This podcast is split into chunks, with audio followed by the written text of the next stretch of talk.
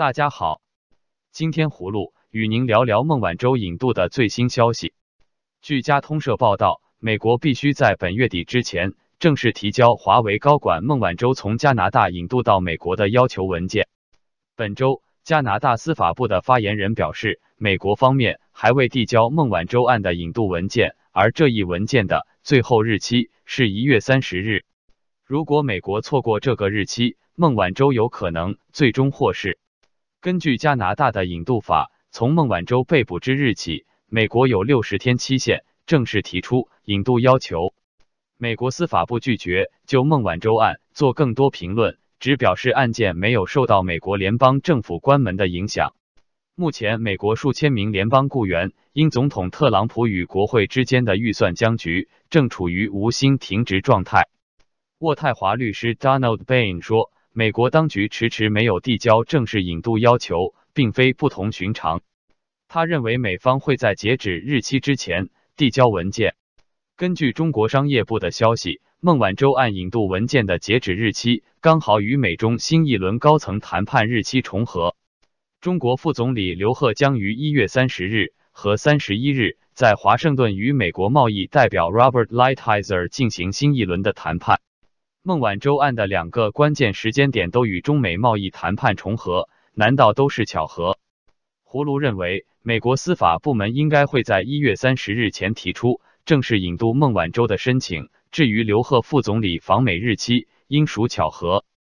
接着，葫芦与您说说中国太空第一人杨利伟被降职的事。一月十七日，有港媒称，杨利伟不仅涉及薄熙来案，其还应涉及徐才厚。张扬等人的案件而被去职。报道说，杨利伟去年四月由中国载人航天工程办公室副主任提升为正主任，由副军升正军，但不到三个月，杨利伟便被替换。据中国载人航天工程官网消息，载人航天工程办公室原副主任郝纯担任办公室主任。同年十二月十二日的一场公开活动中，杨利伟仍佩戴副军职资历章。但在北京公布的改革开放一百人中，已由中国首个太空漫步的景海鹏取代了杨利伟。报道认为，未满五十四岁的杨利伟虽因中国太空第一人头衔自保全身而退，但仕途可能就此终结。至于杨利伟涉及薄熙来案的详情，早在二零一二年五月就有港媒称，杨利伟被薄熙来专案组约谈，了解相关情况。中共官媒今天发文予以辟谣，称去年七月，杨利伟同志因达到领导干部任职最高年限，不再担任中国载人航天工程办公室主任，根据组织安排正常转岗，从事载人航天工程相关管理工作。葫芦认为，港媒关于杨利伟的传闻应属不实，因为杨利伟的专长是航空，与军中贪腐和薄熙来案应该没有关联。最后。葫芦与您说说特朗普总统的最新不利消息。据美国 BuzzFeed 新闻网站称，两名参与调查的联邦执法官员表示，特朗普指示科恩就在莫斯科修建特朗普大厦的谈判向国会撒谎。报道还声称，特朗普还支持科恩提出的在总统竞选期间访问俄罗斯的计划，目的是亲自会见俄罗斯总统普京，以启动谈判。